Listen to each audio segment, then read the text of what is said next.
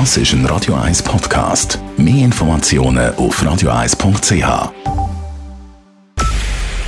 Es ist 9 Uhr. Radio 1, der Tag in 3 Minuten.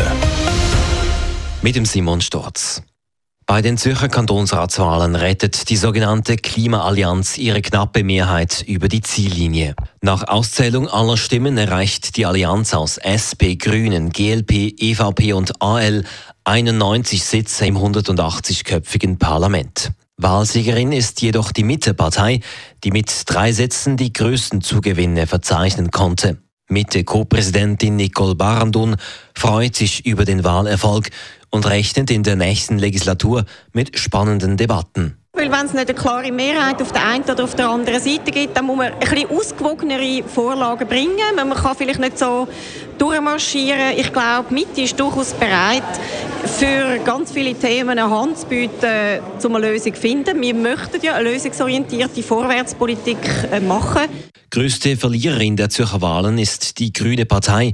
Sie verlor drei Sitze. Die SP, die SVP und die GLP gewinnen je einen Sitz. Die EVP, die AL und die EDU verlieren je einen.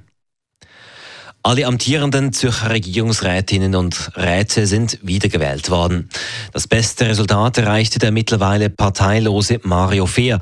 Auf Platz 2 und 3 stehen Nathalie Rickli und Ernst Stocker von der SVP, gefolgt von Martin Neukomm von den Grünen. Plätze 5 bis 7 belegen Jacqueline Fehr von der SP, Silvia Steiner von der Mitte und FDP-Regierungsrätin Carmen Walker-Späh. Damit verpassen alle Herausfordererinnen und Herausforderer die Wahl deutlich, so auch SP-Nationalrätin Priska Seiler-Graf oder Peter Grünenfelder von der FDP.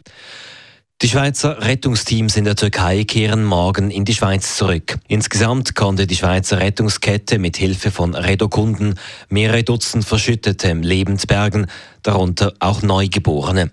Inzwischen ist die Wahrscheinlichkeit, weitere lebende Personen aus den Trümmern zu bergen, deutlich gesunken. So übernimmt ab jetzt eine Gruppe des Schweizerischen Korps der humanitären Hilfe. Diese konzentriert sich auf die Überlebenshilfe der Betroffenen vor Ort. An der Ski-WM in Courchevel hat sich Marc Odermatt mit einer überragenden Fahrt Gold in der Abfahrt geholt. Der Norweger Alexander Amott Kilde verliert als Zweiter eine halbe Sekunde auf Odermatt. Der überraschende Dritte, Cameron Alexander aus Kanada, liegt fast eine Sekunde hinter dem neuen Weltmeister. Heute sei einfach alles perfekt aufgegangen, sagt Odermatt nach dem Rennen im SRF. Es ist schon geil. Ich glaube, das ja, erlebt man vielleicht nie mehr. Man muss die Tage einfach so nehmen, wie es kommt und genießen. Und ich glaube, die Emotionen, die, ja, die kann man nur im Sport erleben. Und darum äh, ja, ein riesen Dankeschön am ganzen Team. Für Odermatt ist der heutige Sieg gleich eine doppelte Premiere. Er gewinnt zum ersten Mal in einer Abfahrt und zum ersten Mal eine Medaille an einer WM. Radio 1 Wetter.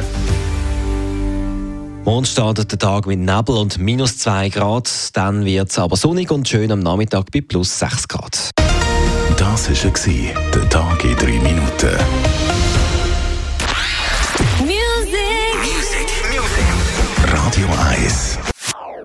Das ist ein Radio 1 Podcast. Mehr Informationen auf radio1.ch.